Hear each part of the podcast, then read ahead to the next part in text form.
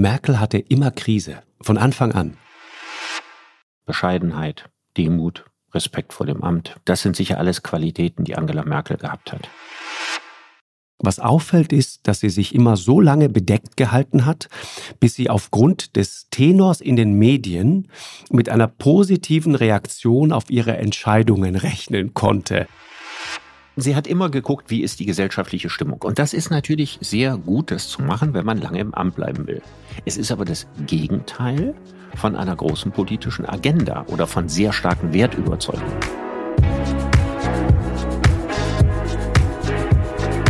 Lanz und Precht.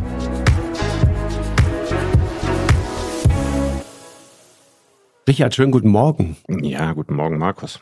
Wo erreiche ich dich? Ach, das wird dich nicht überraschen. Also immer noch in der Kammer. In der Kammer, zu Hause. Ja, zu Hause Sehr und gut. damit beschäftigt, äh, mein eigenes Buch Korrektur zu lesen. Okay. Und das ist ja immer doch ein spezielles Gefühl. Ja, und hast du auch immer das Gefühl vor Weihnachten, dass die Zeit irgendwie aus einem Grund, den ich bis heute noch nicht wirklich erfahren habe, nicht immer, reicht? Immer schneller läuft. Schlimm, vor Weihnachten, ne? Hast das du ist ganz eigenartig. Also man denkt irgendwie noch im Oktober, ja, das sind ja noch zwei lange Monate. genau. Das sind die schnellsten Monate des Jahres. Und ich weiß bis heute ja. nicht, woran es liegt. Ja, ja. Hinten raus. Hinten raus wird's immer schneller. Es erinnert mich immer an dieses Gespräch, das ich mal hatte mit äh, Udo Jürgens, der mal, das, der hat mal was sehr Schönes gesagt. Der sagte über das Alter, ne? Meinte, wenn du jung bist, dann läuft Sand durch die Sanduhr und dann wird's immer wertvoller. Und irgendwann ist es Gold. Ich glaube, wir sind in dem Bereich Gold, wir beide. Ja. Best Ager, ja, wie der Amerikaner sagt. Und dann irgendwann läuft Platin dadurch. Mhm. Und dann wird's eng. und so geht's mir immer an Weihnachten. Mhm. Da ist eine Menge dran. Ja. Es ist auch merkwürdig, man möchte sich auch noch mit so vielen Freunden treffen und mhm. so vieles noch vor, was man alles noch vor Weihnachten machen ja. soll und will und so weiter. Und dann am Ende reicht die Zeit hinten und vorne nicht. Genau, zum Beispiel. Was ich zum Beispiel dringend jetzt mal machen muss, ist, ich muss mal in die Hamburger Kunsthalle gehen, mal in Ruhe. Weil ich war da neulich, ähm, Kindergeburtstag, und da hängen so schöne Sachen. Da hängt ein lieber Mann neben dem anderen und die Renoirs und alles hängt da rum. Kaspar David Friedrich. Kaspar David Friedrich, der hängt da. Und das mhm. ist super inszeniert, ne? Dies, das berühmte Bild über den Wolken. Du, mhm. du gehst, warst du da mal? Ich bin da mal gewesen, ja. Ja, das ist großartig gemacht, weil äh, du gehst durch so eine Tür und ehe du den Raum betrittst, siehst du schon das Gemälde. Mhm. Und, äh, und deswegen wirkt es, wirkt schon die Tür eigentlich wie so ein Passepartout. Und dein Blick kann gar nicht anders, als auf dieses berühmte Gemälde zu kommen. Das Der Wanderer über dem Nebelmeer. Ja, genau, wunderschön. Es ist noch nicht mal sicher, ob das Bild echt ist. Aber das soll dir dein Kunstgenuss nicht Ich wollte gerade sagen, das ist wirklich, das ist jetzt mies. Das, auch die Nummer jetzt zu spielen, das ist wirklich ja, ganz das ist mies. mal ganz mysteriös aufgetaucht, aber in der Zeit vor Wolfgang Beltracchi. Im, im Ernst also, jetzt? Ja, ja, ja, ja. Das, äh, das stand auf keiner Liste, das gibt's in der Geschichte nicht und das ist erst im 20. Jahrhundert irgendwo aufgetaucht. Ja. Aber es kann natürlich trotzdem echt sein. Ja, total. Total. Und der Glaube daran, dass es echt ist, dass ja, äh, so, das ist doch der, der versetzt Punkt. Berge. Ja, und es ist irgendwie, ich, weißt du, was ich gedacht habe? Und deswegen spreche ich das Thema auch kurz an. Äh, ich habe festgestellt, es tut unendlich gut in diesen Zeiten, in denen nur noch Hysterie und Stress und Lärm ist. Und eine neue Verordnung nach der anderen und dann taucht jetzt noch irgendwie die Rache des Omikron auf und so weiter, ja, mhm. äh, mit, mit äh, geschrieben von Dirk Rossmann, ja, wie Kester sagen würde. Der hat mir neulich mal sehr lustig, äh, müssen wir bei nächster Gelegenheit mal machen, mögliche Titel für die, die, die Rache des Omikron mhm. aufgeschrieben. Äh, und, und es ist nur noch Lärm und Stress. Und dann gehst du in diese Kunsthalle. Und bist auf einmal ganz ruhig. Ja, und aber stehst vor dieser was, Kunst und das was? tut gut und man macht es viel zu wenig. Markus, da hast du dir aber genau das richtige Bild ausgesucht. Der Wanderer über die Nebelmeer mhm. wurde mitten in den Wirren der napoleonischen Kriege gemalt. Mhm. Der hängt da übrigens der auch wurde, Der wurde, der wurde im Elbsandsteingebirge skizziert genau. und dann in Dresden äh, gemalt und damals wütete dort der napoleonische Krieg auf grausamste Art und Weise. Mhm. Das heißt also, Caspar David Friedrich hat schon selbst sein Gehirn in Sicherheit gebracht, als er dieses Bild gemalt hat. Das heißt also, dieses, dieses Bild findet eigentlich inmitten nicht von Ruhe statt, sondern inmitten von des unendlichen Gemetzels und Tohuwabu. Siehst du? Und das heißt, das heißt, du willst mir sagen, ich habe jetzt mein Gehirn auch in Sicherheit gebracht. Du hast dein Gehirn auch in Sicherheit gebracht und hast es wie Caspar David Friedrich selber gemacht. ja, hast dich da nur noch umweht gesehen ja. von, von, vom, vom Nebel und den aufsteigenden Wolken. Genau. Gezaustem Haar und Wanderstock. Ja, das ist richtig. So ähnlich sah ich da aus. Es war aber schön einfach. Es war einfach gut. Und ich habe gedacht, wie schön, dass es sowas gibt und wie, und wie, wie tröstlich Kunst in so einem Moment sein kann tatsächlich. Wenn, wenn rundherum alles untergeht und nur noch Apokalypse äh, und ein neues Virus angeritten kommt, dann äh, gehst du einfach mal ins Museum. Das ist gut. Richard, äh, Marietta Slomka, die sehr geschätzte, äh, hochverehrte Marietta, hat dieser Tage was Wunderbares gesagt. Sie moderierte folgenden Satz und sagte, die Kanzlerin ist jetzt also ein Mann. Das fand ich gut. Ja, um ja. zu zeigen, wie prägend diese Vorstellung genau. ist. Ne? Gerade für junge Leute, die denken, das ist ein genuin weibliches Amt. So, und ich habe mit großer Überraschung festgestellt, wir schauen uns ja immer die, die Einschaltquoten und so weiter an, der Zapfenstreich für Angela Merkel hat Rekordeinschaltquoten erzielt, glaube um die 30 Prozent und unglaublich gut auch bei der, bei der sogenannten jungen Zielgruppe. Äh, und ich habe dann festgestellt, ich habe mich mal ein bisschen umgehört, auch im näheren Umfeld, äh, junge Leute haben sich das angesehen. Also mhm. denen war viel klarer und es war für die viel wichtiger als möglicherweise für uns beide, dass da jetzt echt eine Ära zu Ende geht. Mhm. Ich erinnere mich, als ähm, die Zeit von Helmut Kohl zu Ende ging. Da hatte die Zeit eine sehr schöne Geschichte darüber geschrieben und schrieb über die Kohljugend. Ne, also über all die jüngeren Leute, die damals 16 waren und die nie einen anderen Kanzler erlebt hatten als Kohl. Genau. Und ähm, damals war das ja ein etwas ähnliches Gefühl. Ne? Wenn jemand 16 Jahre dran ist, dann ist das mhm. ja auch immer so ein Stück der eigenen Geschichte. Genau. Also man, man spiegelt sich da drin und denkt, jetzt geht ein Stück meiner Geschichte zu Ende. Vielleicht irgendwie meine Jugend, ja. Oder wie in unserem Zeit, ne, also die, die, die Höchstphase der Berufstätigkeit, die ja bei dir und bei mir äh, verbunden ist quasi mit der Merkel-Epoche. Stimmt. Also bei mir fällt quasi der, der Erfolg mit Wer bin ich zusammen mit Angela Merkel. Und äh, alles das, was danach an öffentlichem Wirken war und auch was ich politisch gemacht habe oder gesagt habe, fiel ja immer in diese Merkel-Zeit. Und das ist eigentlich im Kopf noch kaum vorstellbar, dass das jetzt zu Ende ist und dass da jetzt was Neues beginnen soll. Wobei ich vermute, dass das Neue so anders nicht sein wird. Das, das sehe ich anders, aber darüber reden wir gleich nochmal. Weißt du, was ich interessiert? Hast du die Bilder gesehen, der, der, der Übergabe sozusagen? Nee, habe ich mir nicht angeschaut. Das war interessant, das war toll, weil es war so unspektakulär. Es ist eigentlich nichts passiert. Die Kanzlerin lief einfach aus dem Kanzleramt und ihre Mitarbeiterinnen und Mitarbeiter standen da, Spalier, und haben applaudiert. Und sie ging unbeeindruckt davon, wie immer, einfach daraus. Freundlich, zugewandt, aber immer so diese leichte Distanz, die sie ja immer hat. Hm. Äh, und ging da raus und Olaf Scholz stand da. Und so ging einfach so, du konntest sehen, wie in dem Moment quasi die Macht von der einen auf den anderen überging. Und ich fand es gut, weil ich dachte, guck mal, wie viele Beispiele haben wir in den letzten Jahren gesehen, wo entweder ein scheidender Präsident wie Trump einfach das Wahlergebnis nicht anerkannt hat und sagte, nö, das ist uns geklaut worden, in, in der stolzesten und ältesten Demokratie der Welt ausgerechnet. Dann hast du jemanden wie Putin, der sehr viele äh, Tricks benutzt hat, um immer noch in Amt und Würden zu sein, obwohl er sagt, da gibt es ja diese Demokratie in Russland. Und dann mhm. gibt es einfach dieses Deutschland, wo auf ganz unspektakuläre Art und Weise in einem Moment, wo viele das Gefühl haben, also Merkel wird für immer bleiben, dann geht sie einfach, weil es die demokratischen Spielregeln jetzt so vorsehen. Und du siehst, wie, wie flüssig Macht ist. Ne? Das ist nichts wirklich Konsistentes. Nee. Das Wort unspektakulär ist wahrscheinlich, äh, das du gerade benutzt hast, ist wahrscheinlich der passende Ausdruck für alles. Also ich glaube, es war eine insgesamt unspektakuläre Kanzlerschaft und es war ein unspektakulärer Abgang. Und das Interessante ist, dass das Wort unspektakulär kann man ja in zwei verschiedene Himmelsrichtungen interpretieren. Genau. Ne? Man kann also sagen, da hat jemand kein Spektakel veranstaltet. Ne? Das ist ein Inbegriff von Bescheidenheit, Demut, Respekt vor dem Amt. Ne? Und das sind sicher alles Qualitäten, die Angela Merkel gehabt hat. Auf der anderen Seite wird es nicht leicht sein, im Nachhinein zu sagen, wenn jemand 16 Jahre lang regiert hat, wie gering am Ende dann vielleicht doch die Fußstapfen gewesen sind, die man in den Geschichtsbüchern hinterlassen hat. Also das sind die beiden verschiedenen Seiten von unspektakulär.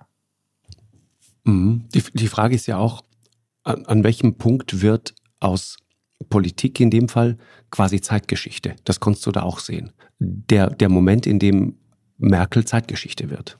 Mhm. Das hat ja, sie wird dadurch größer. Ne? In dem Moment, wo man in die Geschichte eingeht. Also in, im gleichen Maße, wie man die Macht verliert, wird man als Person größer. Es geht, die Deutschen haben immer einen enormen Respekt vor Altkanzlern gehabt.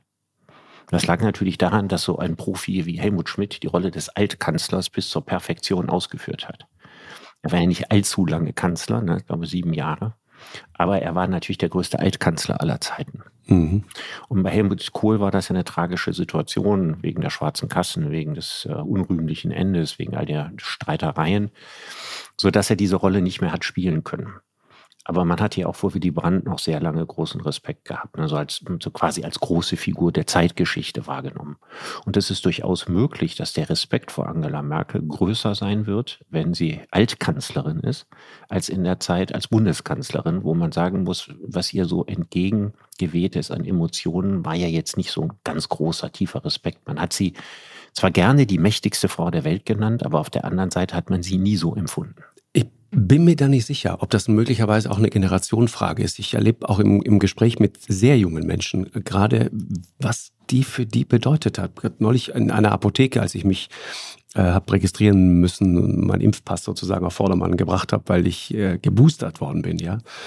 Äh, und, und dann muss man das nachtragen, weil wir dazu irgendwie aus diversen Gründen beim Arzt noch nicht in der Lage sind. Keine Ahnung, manche können das, manche nicht. Das ist nochmal ein anderes Thema. Das ist auch ein, ein Erbe der Ära Merkel, dass die Digitalisierung irgendwie nicht weitergekommen ist so richtig.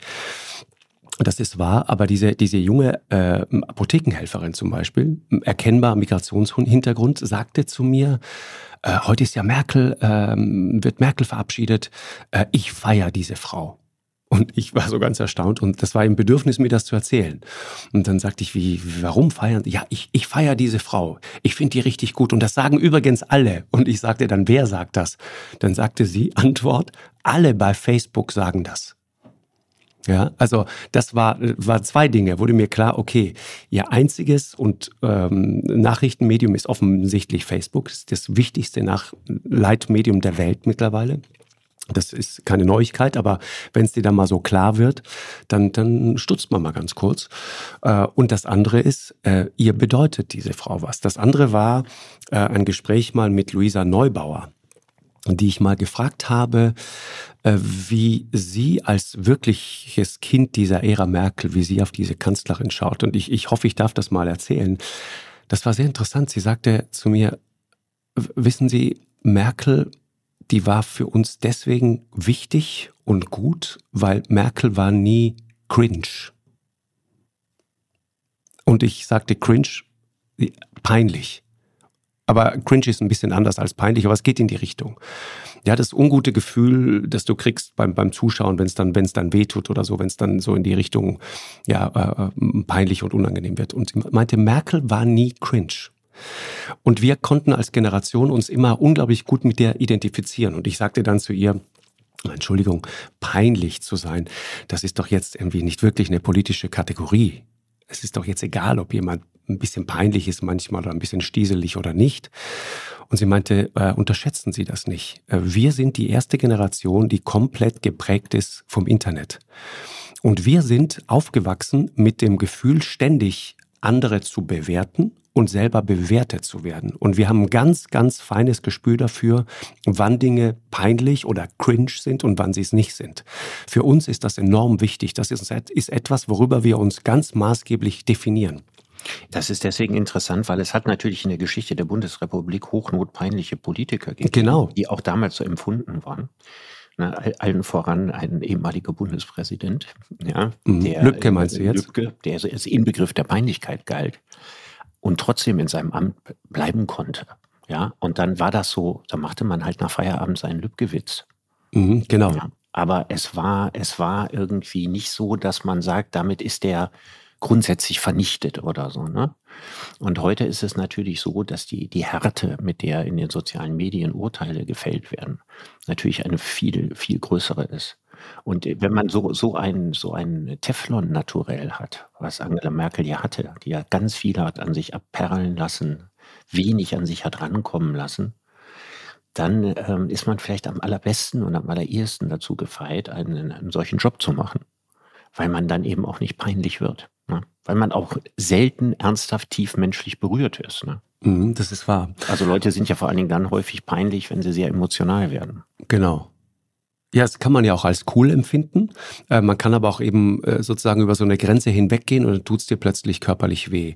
Und ich glaube, das, das hat Luisa Neubauer damals auch so geschildert. Der Moment, in dem Armin Lasche zum Beispiel bei der Flut äh, lachte, aus welchen Gründen auch immer, äh, und ob die harte Kritik daran so berechtigt war, würde ich vielleicht in Zweifel ziehen. Das war vielleicht eine Situation, äh, die wir alle so von außen gar nicht wirklich beurteilen können. Ich will auch mir kein Urteil anmaßen, aber das war der Moment, sagte sie, in dem für unsere Generation äh, Armin Laschet plötzlich cringe war. Hm. Und dieses, dieses, dieses Lebensgefühl, das haben wir nicht.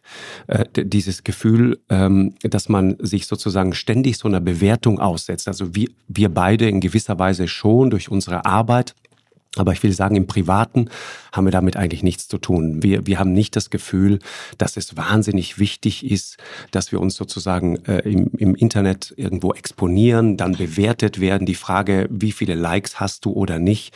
Wenn ich mein Leben davon abhängig machen würde, dann, dann weiß ich nicht, hätte ich mich schon längst in die Südsahara zurückgezogen. Ähm, deswegen muss man da irgendwann einen anderen Weg finden, damit umzugehen. Aber für diese sehr junge Generation ja, ist, ist das offensichtlich wichtig. Existenzieller Bedeutung. Genau. Genau, dieses und und und mir war nie klar, in welchem Maß, in welchem Ausmaß die dieser Bewertung ihrer eigenen Person ständig ausgesetzt sind. Mhm. Und das macht was mit denen. Ja, also ich kann mir gar nicht vorstellen, wie man das ein Leben lang aushalten möchte. Also die, diese, dieses äh, dauernde Ranken, äh, Bewerten, ähm, sich äh, in den sozialen Medien der, der permanenten Kritik oder der Spiegelung aussetzen, mhm. pausenlos Positives produzieren, um äh, möglichst viel Anerkennung zu kriegen. Also es wäre wahrscheinlich nicht schwer, sich vorzustellen, dass eine Generation, die damit aufwächst, irgendwann spätestens in der Lebensmitte das Bedürfnis bekommt, damit nichts mehr zu tun haben zu wollen. Also das wird sicher in, ins Gegenteil umschlagen. Anders kann ich mir das gar nicht vorstellen. Ich kann mir nicht vorstellen, dass diese sehr zweifelhafte Droge äh, ein, ein Leben lang eine hohe Verführungskraft haben wird, sondern ich glaube, irgendwann werden die Schattenseiten deutlich überwiegen. Mhm. Äh, Richard, nochmal Angela Merkel. Susanne Gaschke hat neulich in der, in der Welt was sehr Lustiges geschrieben. Sie sagte, seit Merkels Amtsübernahme 2005 sind eine Menge Dinge passiert, für die sie nicht verantwortlich ist. Und sie wies darauf hin, dass zum Beispiel seitdem die Zahl der Tätowierten signifikant gestiegen ist, ja. während die Zahl der Kirchenmitglieder signifikant gesunken ist. Sie beschreibt, dass wir uns ungefähr seit der Zeit äh, und, und sehr, äh, glaube ich, stark sozialisiert bei IKEA und äh, Wochenendeinkäufen äh, immer mehr zum Du übergehen und uns einfach konsequent alle mittlerweile duzen. Social Media ist aufgekommen, es hat die ganze zwischenmenschliche Kommunikation revolutioniert und ja. so weiter. Bio-Lebensmittel, ja, sind genau, enorm gestiegen. Genau. Videotheken sind verschwunden. Verschwunden, ja, was noch? Alles Dinge. Ne? Was noch? Die jährlichen Smartphone-Verkäufe haben sich in den ersten zehn Jahren der Ära Merkel drastisch erhöht. Genau, Nokia. Das ist Nokia übrigens das Interessanteste. Also ich finde, das Interessanteste ist, der Regierungsantritt von Merkel und also ihre Epoche ist die Smartphone-Zeit. Vorher gab es keine. Ne? Smartphone kommt, glaube ich, 2006 auf, 2007 verbreitet es sich. Es fängt also quasi mit Merkel an. Mhm. Ich glaube, das ist der allergrößte Unterschied zu allen anderen historischen Epochen. Wenn wir über Smartphones sprechen, ne? Smartphone war unfassbar wichtig für Angela Merkel. Man kennt diese ganzen Bilder, sie tippenderweise in jeder Lebenslage sozusagen. Aber Merkel ist ja auch die Kanzlerin der Selfies. Das gab es vorher auch nicht. Ne? Also ich glaube, es gibt, es gibt niemanden äh, aus der ersten Reihe der deutschen Politik, der sich so viel für Selfies zur Verfügung gestellt hat wie die Kanzlerin. Und viele davon sind ja sogar ikonografisch geworden. Aber das Interessante daran liegt ja auch, dass man das heute machen muss und dass damit aber fast sämtliche Kanzler vergangener Zeiten vor Gerhard Schröder völlig ausfallen für diese Rolle. Also wer hätte Helmut Schmidt nach einem Selfie gefragt und hätte das überlebt? Oder Adenauer auf einem Selfie. Ja, also unvorstellbar. Also Willy Brandt hätte vielleicht Spaß dran gehabt, ja. Aber heute ja. ist es wahrscheinlich äh, eine Eigenschaft, die man als Kanzler haben muss, dass man selfiefähig ist.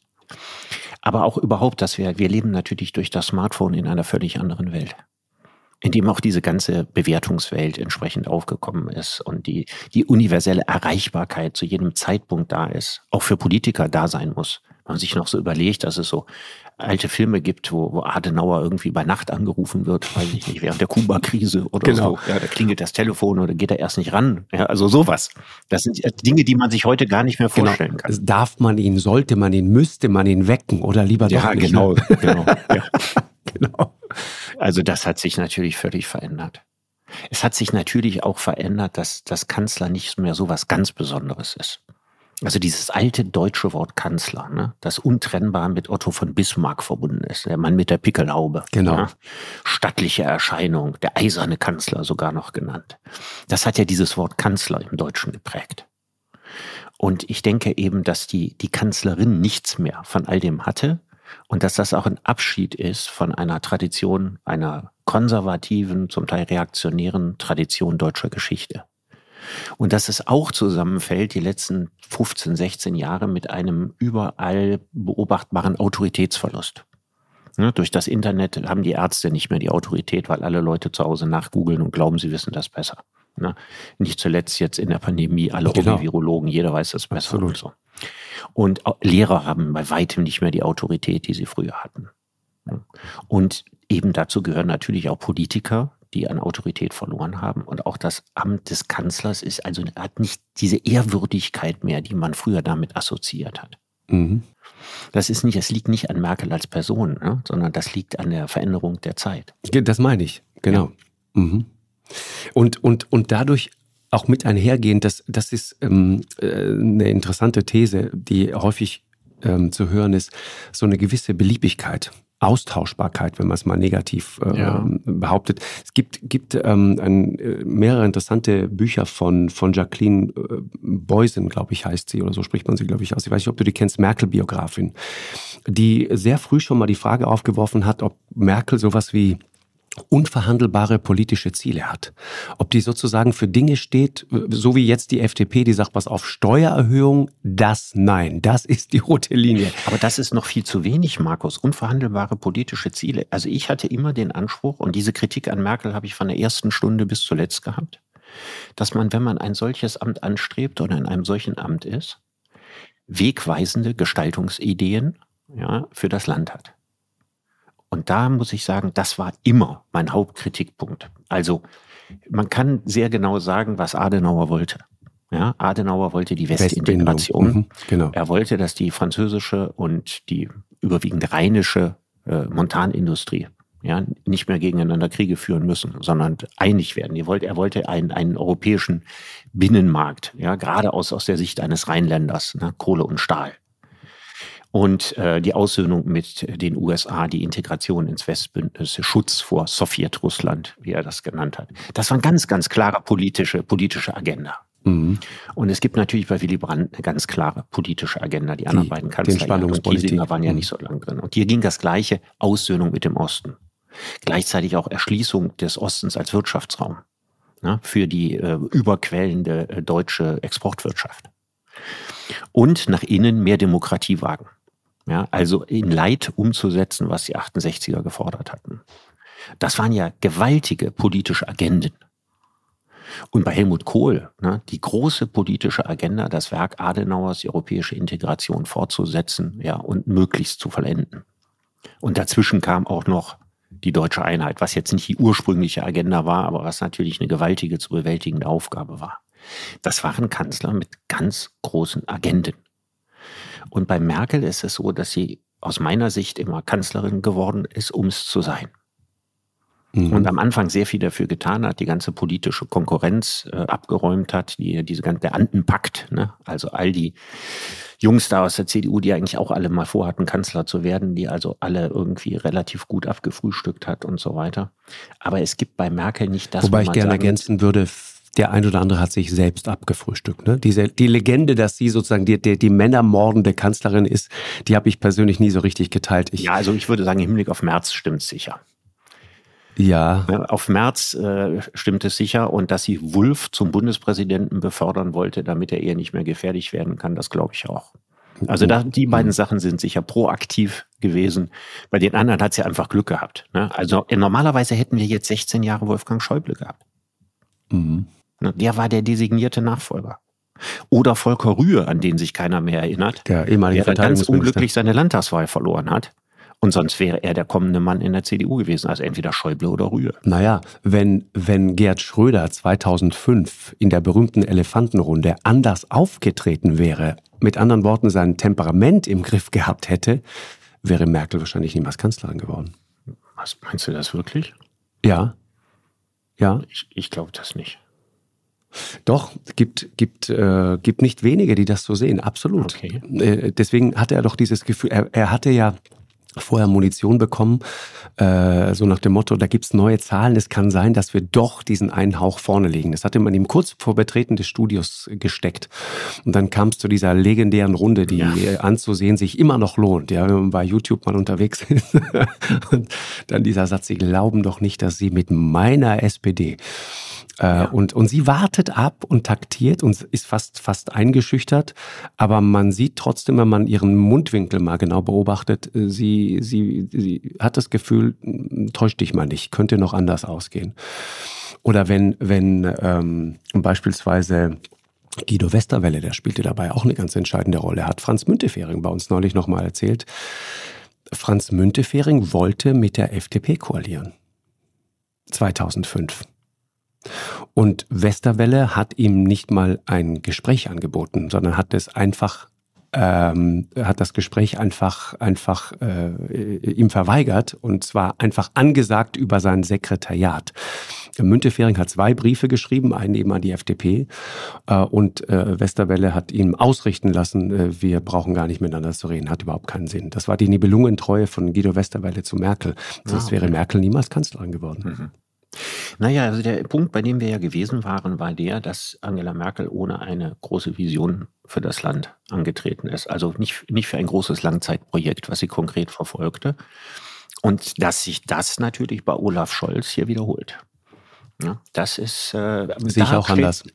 Das können wir, bin ich gespannt. Also ja. ich glaube, dass äh, die Ähnlichkeiten zwischen Scholz und Merkel äh, enorm sind. Ja, aber meine Bewertung auch von Merkel ist nicht die. Also ich gebe dir recht, wenn du sagst, ich glaube Thomas Schmidt war es, der neulich darüber äh, geschrieben hat und sagte, es gibt eigentlich oder war es im Economist, ich weiß es nicht mehr.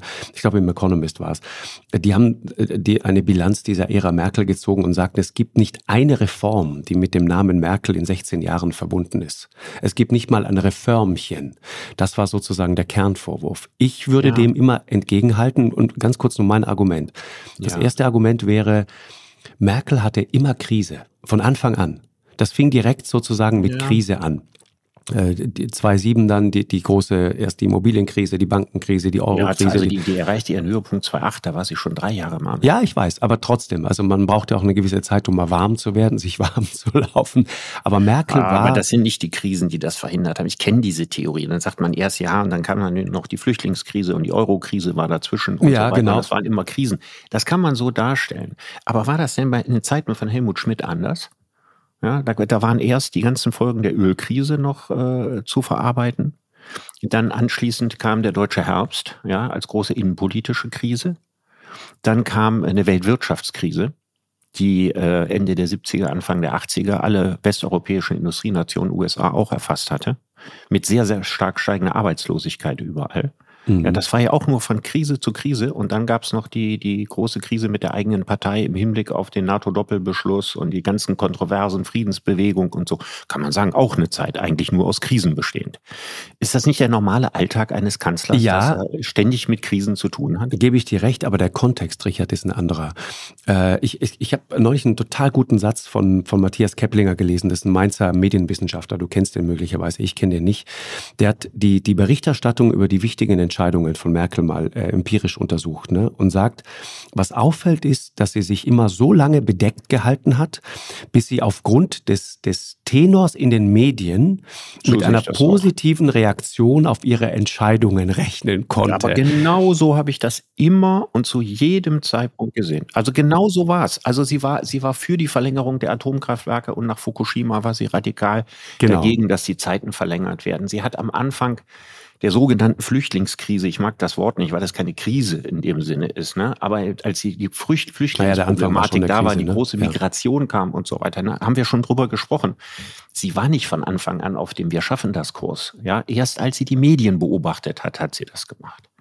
So hat sie das Ehe eigentlich für alle, immer gemacht. Ehe für alle genauso, ne? Ja, also, da war sie eher erst eigentlich dagegen und dann nicht mehr so richtig und dann enthalten. war sie irgendwie dafür genau. und ja, mhm. genau. Also sie hat immer geguckt, wie ist die gesellschaftliche Stimmung. Und das ja. ist natürlich sehr gut, das zu machen, wenn man lange im Amt bleiben will. Es ist aber das Gegenteil von einer großen politischen Agenda oder von sehr mhm. starken Wertüberzeugungen. Ja. Ich finde, das eine muss man vom anderen trennen. Also eine große politische Agenda ist nochmal was anderes als tiefe Wertüberzeugung. Ich glaube schon, dass, dass Angela Merkel, das habe ich ihr immer abgenommen. Ja, demokratische Grundüberzeugung, ja, selbstverständlich. Und, und, das ja, ist schon klar. Und ein, ein, hohes Ethos und so weiter. Und jemand, den, den ich immer als sehr, äh, als moralisch sehr konsistent wahrgenommen habe. Aber was ich meine, ist der Kontext. Also ist es nicht einfach nur sozusagen eine schlichte Notwendigkeit, wenn du in einer Mediendemokratie lebst, so wie wir, wenn du Tag und Nacht beobachtet, kritisierst, auseinandergepflückt und ab und zu mal auch gelobt wirst von, von, von den klassischen Medien, dann kam noch Social Media dazu, haben wir gerade drüber gesprochen. Also Medien spielen eine so gigantische Rolle mittlerweile in unserer Gesellschaft. Es ist nicht am Ende einfach nur auch smart, wenn du sagst, pass auf, ich muss mich dieser Realität, der muss ich mich schlicht und ergreifend stellen. Ich kann nicht so tun, als, als wäre das nicht da und laufe dann ein ums andere Mal vor die Wand. Das ist doch der es, Punkt. Es könnte sein, dass du recht hast, aber wenn du recht hast, dann würde das bedeuten, dass eine Drohung jeder, klingt das schon wieder. Jeder, jeder künftige Kanzler nicht anders regieren könnte als Angela Ja, das Merkel, ist meine Theorie. Außer mhm. er ist relativ schnell dann wieder weg vom Fenster. Siehe Gerd Schröder. Ja, aber dann würde das tatsächlich bedeuten, dass das die einzige, die einzige verbliebene Rolle für einen deutschen Kanzler ist. Und die Schattenseite davon wären ja die Dinge, die man bei Angela Merkel aufzählen kann bis ins Unendliche. Was ist in diesen 16 Jahren nicht passiert? Und da reden wir meistens über die verpennte Digitalisierung. Mhm. Aber worüber wir zum Beispiel auch nicht reden, es sind unglaublich wenige Sozialwohnungen gebaut worden. Und das parallel dazu, dass überall die Mieten horrend gestiegen sind. Mhm. Aber das war doch Horst Seehofer, oder nicht? Spaß. Ja, der hatte doch das also Bauministerium. Er, er war das im Alleingang. Er hat das sozusagen verbockt. Genau. Er hat da nicht dran gedacht. Naja, ja, das kam naja, muss man schon wir mal dran erinnern. Wir haben mehr als 200 öffentliche Krankenhäuser geschlossen. Ja, Richard, nur ganz kurz. Merkel. Bauen ja. nochmal. Ein Satz zum Bauen, ganz kurz. Du erinnerst dich, ich fühlte, hatte so ein Déjà-vu dieser Tage, als äh, jetzt wieder rund ums Thema Bauen wurde gesagt, das ist die neue soziale Frage unserer Zeit. Wohnungen und Bauen. Es ist exakt der Satz, den Horst Seehofer vor vier Jahren auch schon gesagt hat. Mhm. Und da habe ich gedacht, Wahnsinn, was ist seitdem eigentlich passiert? Ja, nicht. das ist aber, das sind so viele von den Dingen nicht passiert sind. Du weißt ja, mein großes Lieblingsthema, das ich nicht lange vertiefen will, besteht darin, dass unsere sozialen Sicherungssysteme ja völlig marode sind, dass wir im Jahr 2025 unsere Rentenversicherung mit 100 Milliarden jährlich an Steuergeld bezuschussen müssen. Bei einem Bundeshaushalt, der nur 300 irgendwas. Hm. Ja, also ein Viertel des Bundeshaushaltes. Ja, ein Viertel des Bundeshaushaltes nur zur Stützung des Rentensystems. Und trotzdem werden die allermeisten Leute eine erbärmliche Rente bekommen. Es gibt Statistiken, die sagen, dass das Armutsrisiko zwischen 2005 und 2021, also in den letzten 16 Jahren, ja, Altersarmut von Rentnern um 42 Prozent gestiegen ist. Das sind wirklich enorm alarmierende Werte. Mhm, stimmt. Und das sind alles die Dinge, wo in der Merkel-Zeit nichts passiert ist. Natürlich nicht aus bösen Gründen. Ne? Man hat nicht richtig gewusst, was. Man hatte keine Konzepte. Man hat mit dem Alten immer fortgewurstelt. Es waren keine großen Medienschlagzeilen, also musste man nicht darauf reagieren. Schere zwischen Arm und Reich bekanntermaßen deutlich auseinandergegangen in den letzten 15 Jahren. Das hat natürlich nicht Angela Merkel verbockt. Aber sie hat auch wenig dagegen unternommen. Aber das, was du gerade beschreibst, Richard, ist ja richtig. Nur, das ist doch etwas, wenn du mal ehrlich bist, das passiert doch weltweit. Das sind doch genau die Dinge, die jemanden wie Trump zum Beispiel auch mit ins Amt gebracht haben. Das ist doch der Punkt.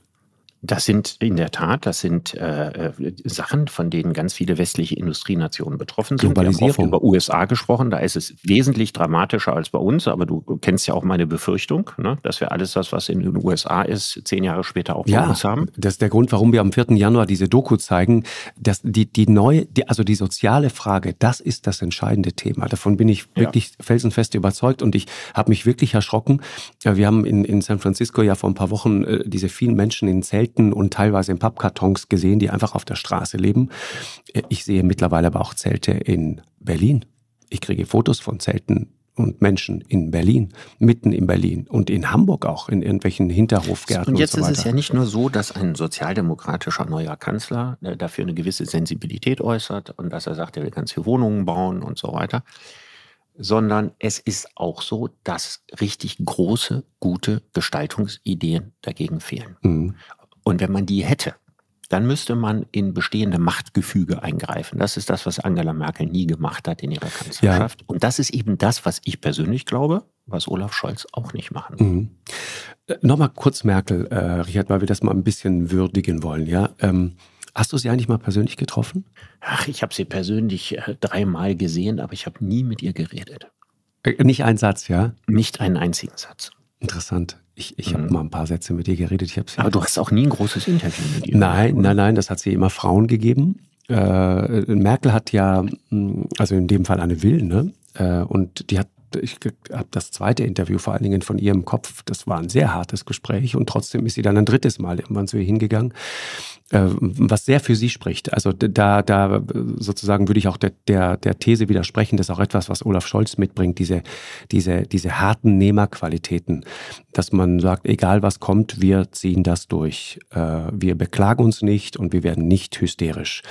Äh, das ist, das ist eines der Grundgesetze von Olaf Scholz. Ich habe mhm. dieser Tage nochmal von einem Mitarbeiter von ihm, engen Freund, glaube ich, ehemaliger Kultursenator in Hamburg, hier ein, ein Interview gelesen, der sagte, das war eines der Ober obersten Gesetze. Wir beschweren uns nicht, wir beklagen uns nicht, wir werden nicht hysterisch.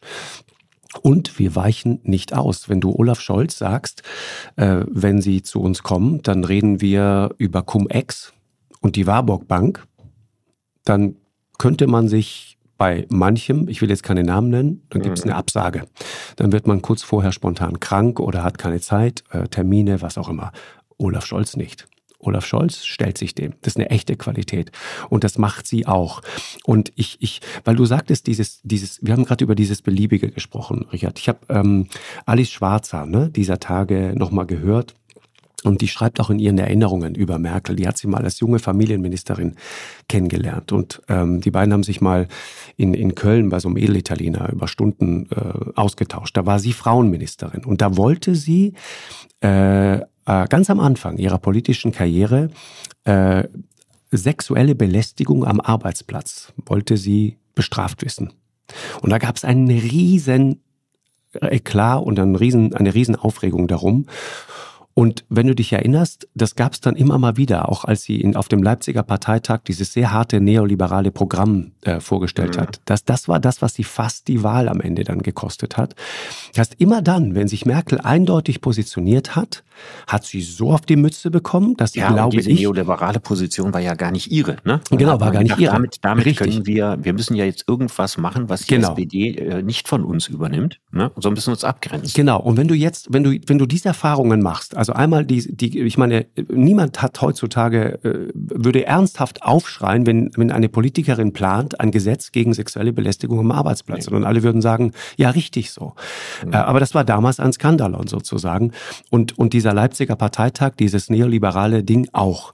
Und Schwarzer schreibt, ist total interessant, äh, dass, dass Merkel damals ihre Lektion gelernt hat, und dann Zitat, Merkel will auf halbem Weg zur Macht nicht auch noch zusätzlich die Frau raushängen lassen, genauso wenig wie den Ossi.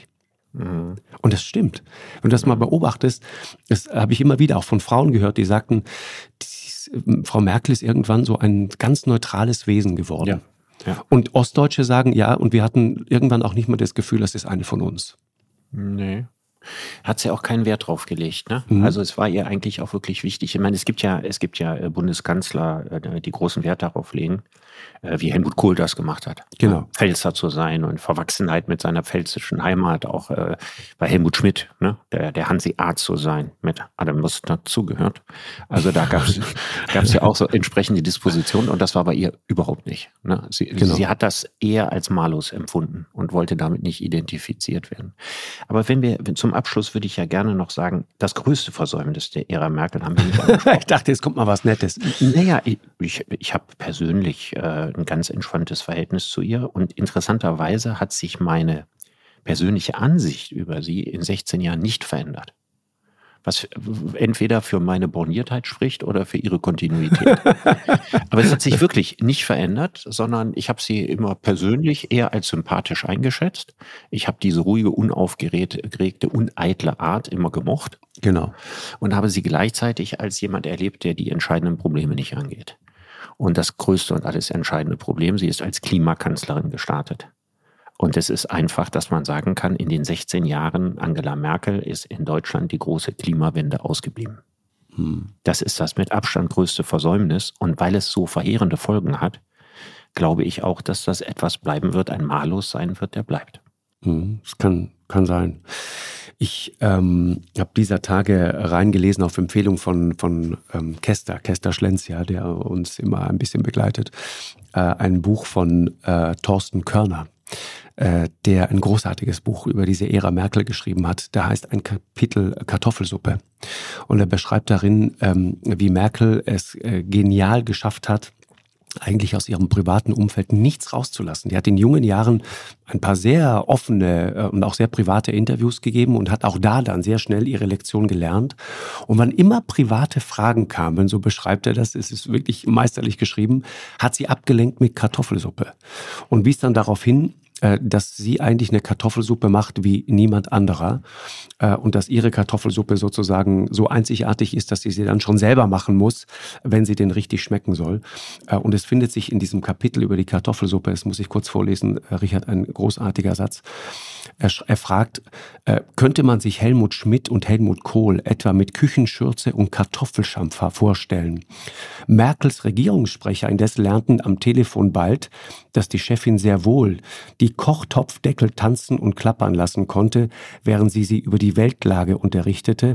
Und jetzt schöne, die schöne Formulierung, ein Regierungssprecher mit Kartoffelsuppenintoleranz wäre sicher nicht Ihr Regierungssprecher geworden. Mhm. Ja, sehr schön. Ich, ich kenne Thorsten Körner. Es ja? ist ein ganz äh, sensibler, feinfühliger Beobachter. Ja, super Buch ich ist das. Ich war mit ihm viele Jahre lang in der Jury beim Adolf-Grimme-Preis. Ach, okay. Und äh, ist äh, ein, ein ganz äh, subtiler Biografienschreiber, hat auch eine sehr schöne über Götz-George geschrieben. Also wenn man mal biografiert werden möchte, dann ja, von ihm. Dann am liebsten von ihm. Ja, ja das ist äh, ich, dieser Gedanke, ne, dass sie sozusagen es geschafft hat, dann immer die Kartoffelsuppe ins Spiel zu bringen, was etwas vermeintlich total Intimes ist. Ja, die Kanzlerin mit Kochschürze zu Hause und denkst, wow, jetzt habe ich echt einen Scoop gelandet. Sie wurde mal ganz persönlich, war aber in Wahrheit einfach nur die perfekte Ablenkung, um andere private Fragen erst gar nicht beantworten zu müssen. Und er schreibt dann den schönen Satz, die Suppe bewährte sich als Schnellsättigung des Hungers nach Intimität. ja, das ist ganz ausgezeichnet. Man muss sich mal überlegen, ja. wie Gerhard Schröder bis zum geht nicht mehr Details aus seiner Ehe erzählt hat. Naja, total. Ja, also dass er da im Hamsterzimmer schlafen musste äh, in der Zeit äh, ja. mit, mit Hillu und äh, dass er keine Bockwurst mehr essen durfte. Zum und dann Beispiel. hat er auch nachher von Doris, er war so stolz, ja, jedes Detail. Doris hat aber gesagt und Doris hat gesagt, also der hat den Doris-Faktor ausgespielt bis zum geht nicht mehr. Richtig. Ja, und einen solchen vergleichbaren äh, Sauerfaktor hat es äh, ja. bei Angela Merkel nicht gegeben. Und das ist auch weise und klug. Weil du, man kann ja noch so viel äh, Yellow Press-Sympathien sich erarbeiten. Ja, äh, wer sich auf die Yellow Press einlässt, der kriegt auch die gleichen Yellow Press Antipathien. Ab, absolut. Und da hat sie sich immer sehr wirkungsvoll äh, geschützt und sehr frühzeitig in medialem Drachenblut gebadet. ja, genau. Und die, niemand hat je das Lindenblatt gefunden. Genau. Äh, Alice Schwarzer, da bin ich drauf gestoßen, die, die äh, schreibt über genau den, den äh, Doris-Ehemann, äh, schreibt, äh, Merkel war eine reine Wohltat nach den narzisstischen, breitbeinigen Macho-Exzessen der Cohiba-Puffer. Mhm. das, ist, das ist Schröder. Wobei ich immer auch eine hohe Sympathie für Schröder hatte, muss ich ehrlich sagen. Also die menschliche Sympathie bei jemand, der so menschlich ist wie Schröder, ist eigentlich größer als bei jemand wie Merkel, der auf so eine lauwarme Art und Weise unnahbar ist. Mhm. Auf der politischen Ebene da habe ich, hab ich Bescheidenheit im Amt immer als sympathischer empfunden als Breitbeinigkeit. Ja, ja, das ist wahr. Es ist, es ist, ähm, ich, ich habe sie einmal, äh, das letzte Mal, als ich sie getroffen habe, das war bei einer äh, Veranstaltung des Entwicklungsministeriums Gerd Müller. Ich habe da gearbeitet und ein kleines Interview gemacht mit ein paar Leuten auf der Bühne. Und da kam sie dann auch. Und dann habe ich sie gefragt, ob es denn okay wäre, hinterher noch äh, zwei, drei Fragen zu stellen. Das klärt man ja vorher ab. Und dann ähm, sagte sie zu mir, äh, ja, Herr Lanz, das ist okay. Stellen Sie mir doch bitte zwei mittelangenehme Fragen.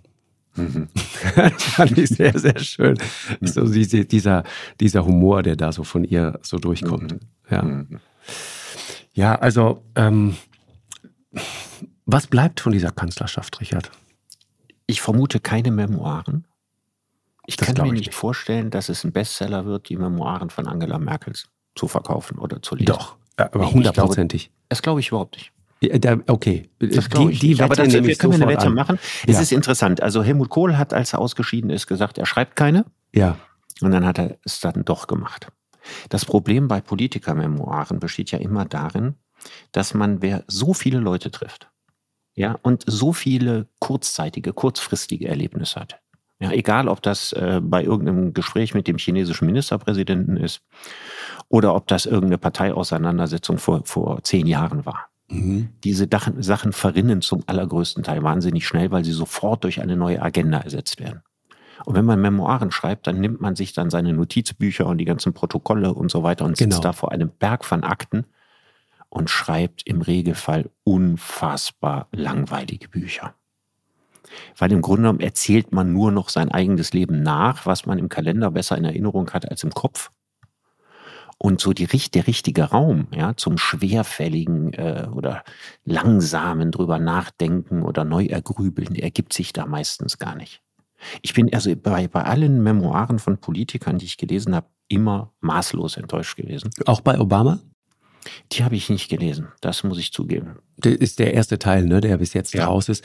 Und okay. ich, ich, ich finde, da gibt es schon ein paar interessante Stellen drin, tatsächlich ein paar interessante Stellen. Ich wusste zum Beispiel nicht, dass damals bei diesem legendären White House Correspondence Dinner, wo er eigentlich Donald Trump ähm, sozusagen mit auf die Bühne geholfen hat, weil er sich über ihn lustig gemacht hat.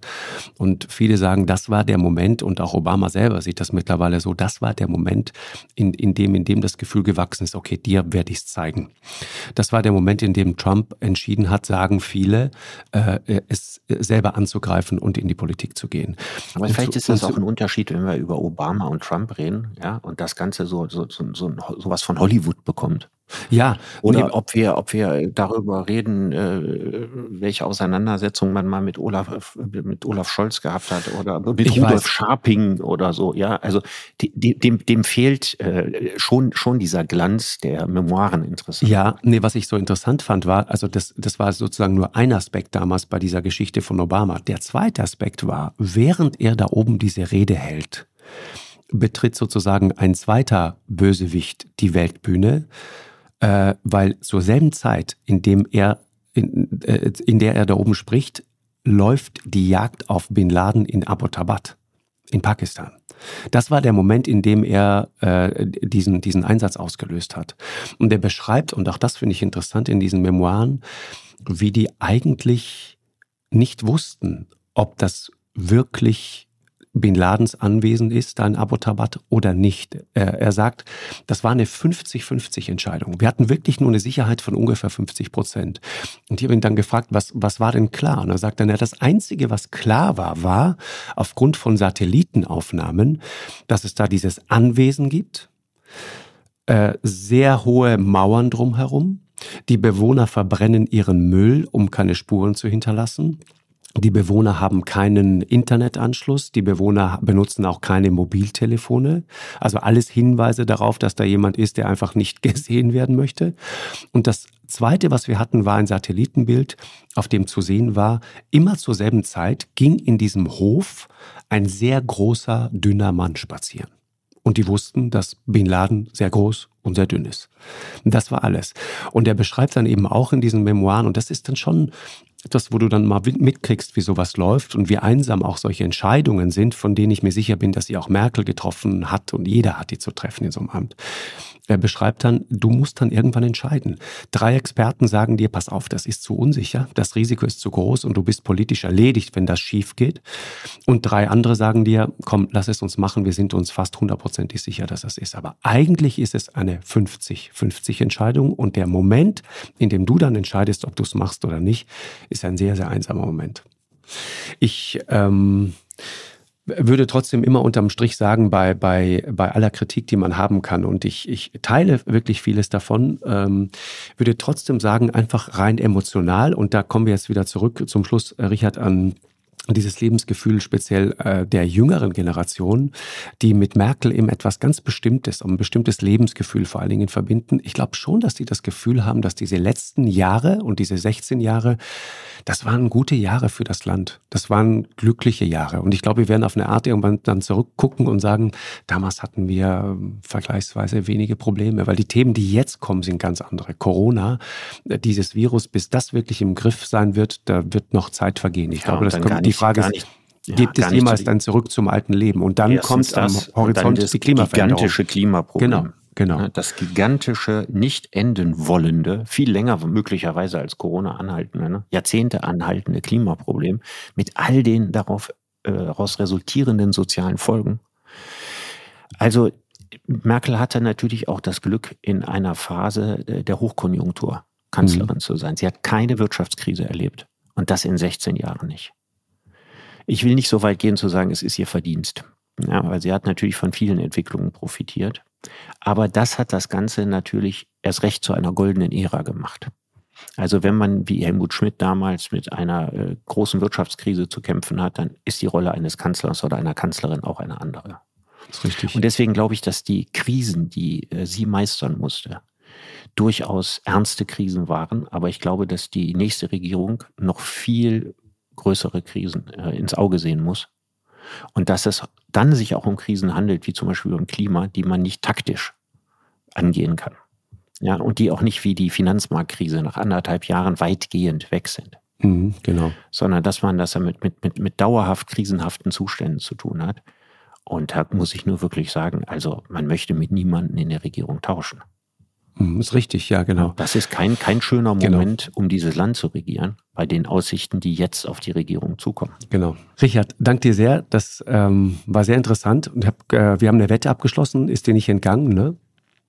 Äh, ich wette, dass Angela Merkel mit irgendwann mit Memoiren kommen wird. Und du sagst, ja, nein. Und ich sage, dass sie vielleicht damit kommen wird, aber dass die ja, nicht ein Jahr lang an der Spitze der Spiegel-Bestsellerliste stehen werden. Ah sondern dass das Interesse daran überschaubar sein wird. Und ich sage dir, das wird ein fetter, fetter Bestseller.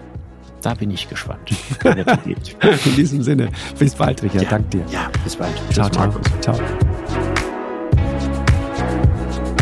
Eine Produktion von M hoch 2 und Podstars bei OMR im Auftrag des ZDF.